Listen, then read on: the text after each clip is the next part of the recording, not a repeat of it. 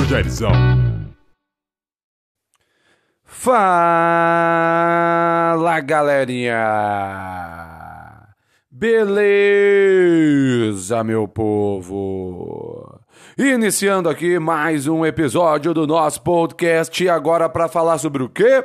Sobre o quê? Sobre o quê? Os tão polêmicos hidroconflitos. Agradeço a todas as propostas de episódio lá no Instagram. Valeu, galera. Recebi várias propostas, vários episódios virão por causa da proposta de vocês. Tudo anotado, tudo devidamente organizado, graças aí ao interesse das senhoras e dos senhores. Gostaria de começar então esta esta leva de sugestões dos meus comparsas de podcast, que são vocês, falando sobre os hidroconflitos. Algo que já é uma realidade, não é aquele futuro que nunca vai chegar, que envolve, pessoal, os conflitos pela água.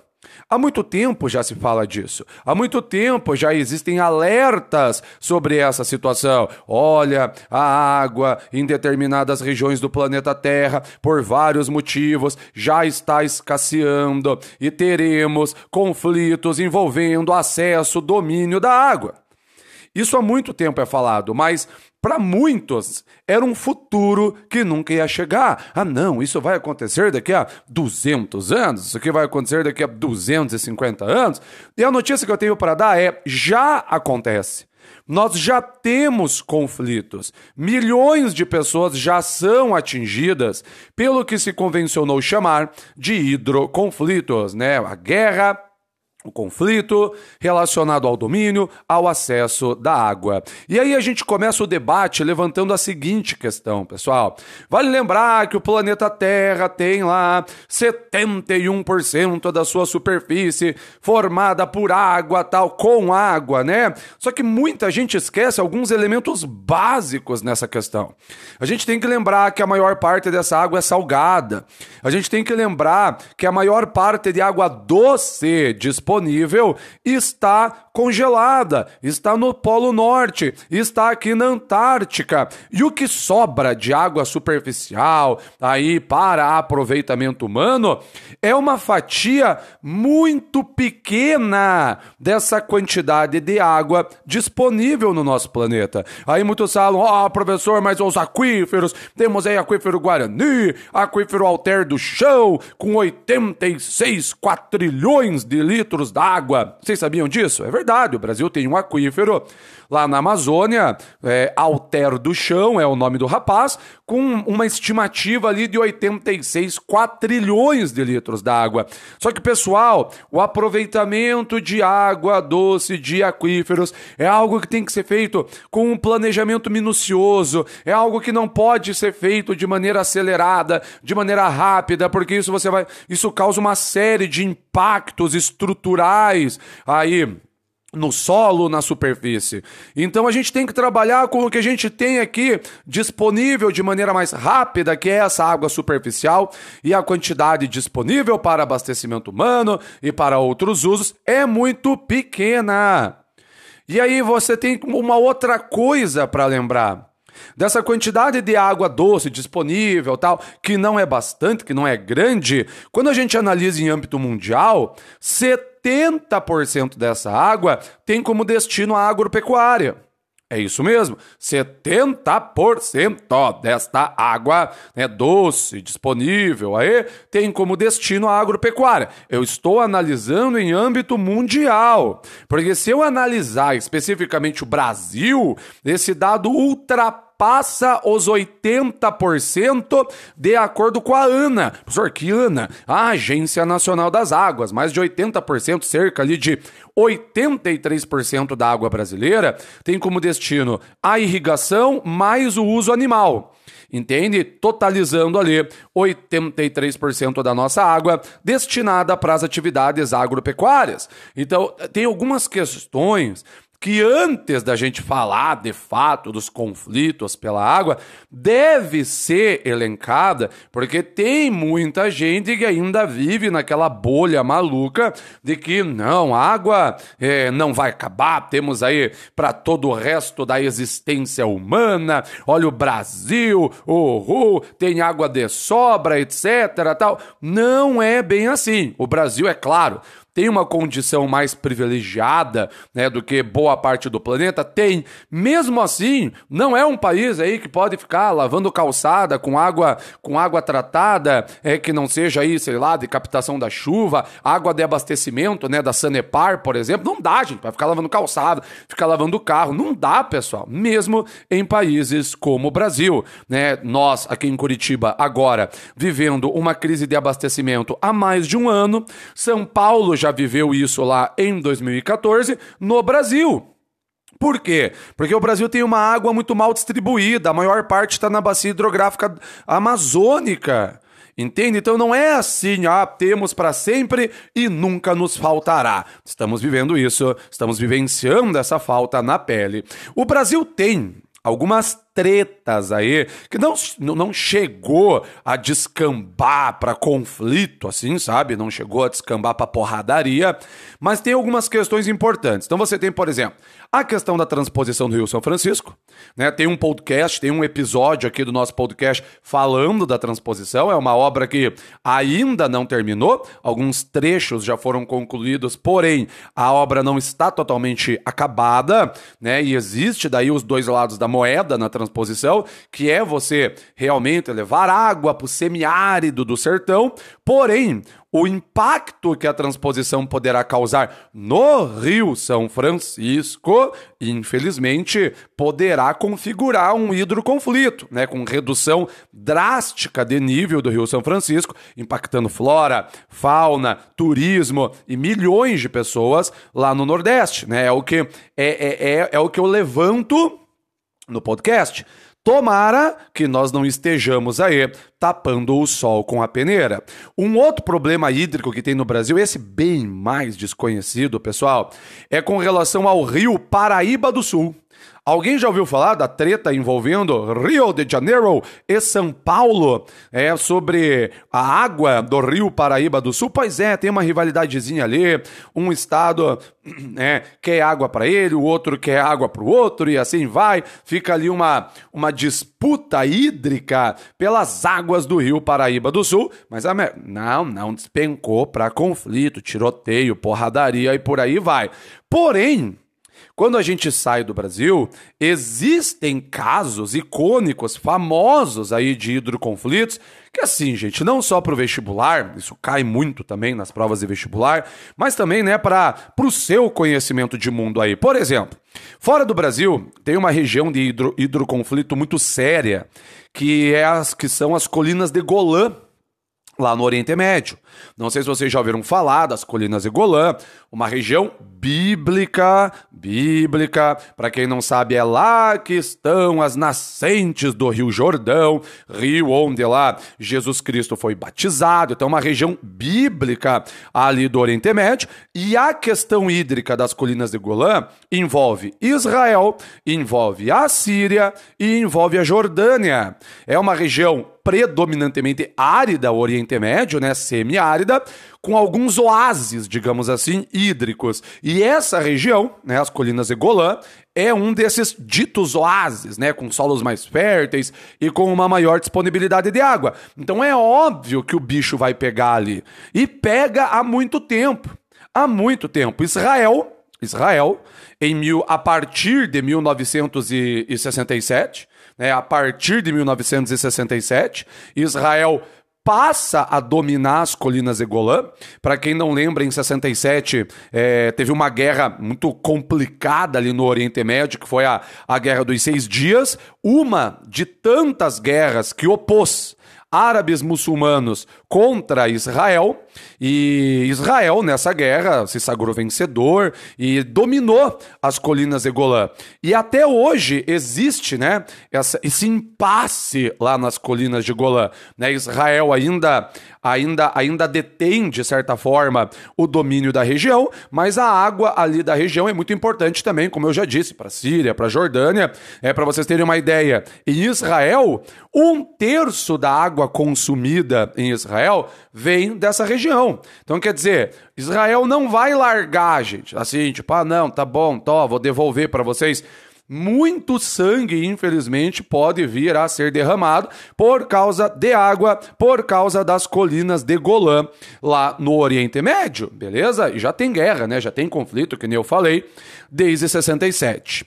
Uma outra região tradicional aí de hidroconflito, essa menos conhecida, ela é tradicional, mas assim, ela é menos conhecida. Vocês já ouviram falar do Planalto do Tibete? Planalto do Tibete né? Pega ali a China, é Planalto do Tibete. Essa região envolve ali, como eu disse, China, Índia, Bangladesh, entre outros países ali asiáticos. E qual é a treta ali, professor? A treta é a seguinte, pessoal. Você tem uma China, uma China em franca expansão econômica, certo?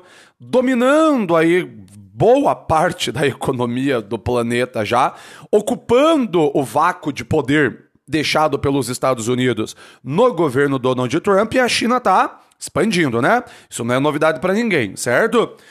E a China, à medida que né, tem esse crescimento econômico, cresce também a demanda por energia. Né? A China, ela, à medida que ela vai crescendo economicamente, vai aumentando a demanda por energia, vai aumentando o consumo e por aí vai. Então a China, ela tem muitos projetos, galera, para a construção de usinas hidrelétricas ok? E quando você constrói usinas hidrelétricas, você faz represamentos, né? Você faz represamentos no rio e isso pode afetar toda a dinâmica natural do rio e pode prejudicar, por exemplo, abastecimento de água é para outras regiões. Entende que estariam, digamos assim, é, ajusante, né, abaixo aí desses represamentos. E é o que acontece no Planalto do Tibete. Você tem lá o rio Mekong, famoso rio Mekong, e hidrelétricas chinesas lá já estão afetando o abastecimento de outros países. É, e assim, gente, ali você tem Índia.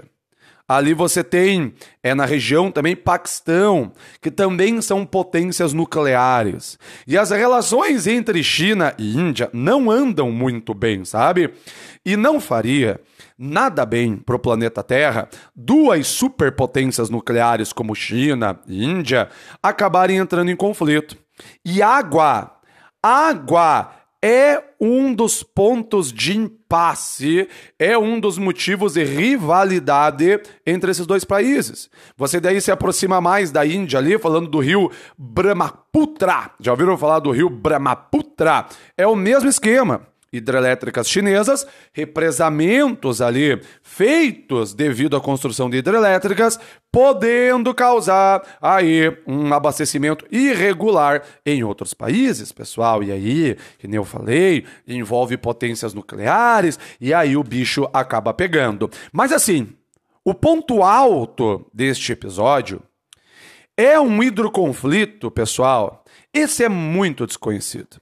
É muito desconhecido, né? A grande mídia, ela quase não fala, mas em 2019, esse hidroconflito, ele foi considerado a crise mais ignorada do mundo. Esse foi o apelido dado, esse foi o apelido dado ao que está acontecendo nessa região, que eu já vou falar qual é, eu tô fazendo um suspense aqui, a crise mais ignorada do mundo. Adivinhem qual é o continente? África. Eu já falei sobre África em outros episódios aqui. A África é palco de crises inimagináveis. E é inimaginável também o quanto a, essas crises são pouco, pouco é, dimensionadas, pouco divulgadas. Você tem no continente africano a questão do Lago Chad. Alguém já ouviu falar desse hidroconflito? Vocês sabem o que é o Lago Chad? O Lago Chad é o seguinte, turma. Era o sexto maior lago do mundo. Era o sexto maior lago do mundo, então você vê que não era pouca merda. Diziam que era como um mar dentro do continente. Olha isso, pessoal. Um mar dentro do continente.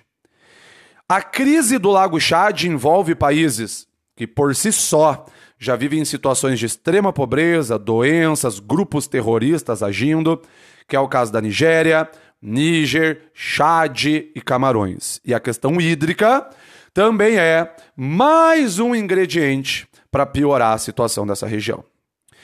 O Lago Chad, para vocês terem uma ideia, ele já perdeu entre 80 e 90% da sua superfície, pessoal. Entre 80 e 90% da superfície do Lago Chad já foi perdida. E para vocês terem apenas uma ideia, 40 milhões de pessoas dependem, 40 milhões de pessoas dependem desse lago. Não é pouca coisa, galera. Galera, não é pouca coisa. 40 milhões são praticamente quatro estados do Paraná, ok? Praticamente quatro estados do Paraná. E aí a pergunta óbvia, né? Professor, mas o que está rolando lá? São vários os problemas. Você tem irrigação, irrigação irregular, falta de planejamento ambiental, né? Para aproveitamento sustentável da água. Então, irrigação é um dos motivos pelo qual o lago está sendo degradado. Mudanças climáticas, né? é uma região que hoje se observa um índice pluviométrico muito menor do que em períodos né, anteriores. Então, também envolve aí é, uma possível questão de mudança climática. E, claro, pela segunda vez na aula, represamentos causados para a construção de hidrelétricas que acabam prejudicando aí rios que, porventura, abastecem o Lago Chad. E aí você tem toda essa catástrofe, pessoal. A, a questão ficou mais grave nos últimos anos. Por quê? Porque a Nigéria, a Nigéria, que é um dos países que está que, que tá, tá envolvido aí nessa questão, a Nigéria já faz alguns anos ela é dizimada pelo Boko Haram, um grupo terrorista, tal, que também já tem episódio no podcast aqui sobre esse grupo. Para vocês terem uma ideia, o Boko Haram, ele já deslocou mais de 2 milhões de nigerianos mais de 2 milhões de nigerianos já foram deslocados né, devido às ações do Boko Haram. E boa parte dessa galera se dirigiu para as margens do Lago Chad. Entenderam? Pressionando ainda mais, porque não são duas mil pessoas que se dirigiram para o lago, não foram 200 mil, eu estou falando de basicamente 2 milhões de nigerianos que chegaram, né, foram para a região é, é, é, ali, pelo menos onde tem um mínimo acesso de água para conseguir sobreviver, porém acabam pressionando ainda mais né, é, o abastecimento e a concentração de água ali na região. Além dos conflitos que já existem pela água ali, entre etnias, etc., que acabam entrando em conflito pelo acesso à água do Lago Chad, você tem agora mais essa questão, os deslocados pelo Boko Haram, milhões de nigerianos, habitando as proximidades do lago né, e pressionando ainda mais a disponibilidade de água da região, causando uma crise humanitária de elevadíssima proporção. Não é à toa que foi considerada a crise mais ignorada no, do mundo aí, aí em 2019 há dois anos atrás. Beleza? Na boa? Provocações, hein? Provocações sobre algumas tretas, alguns problemas do nosso planeta. Espero que tenham gostado, espero que tenham curtido. Até o próximo episódio, meu povo. Juízo, se cuidem. Falou!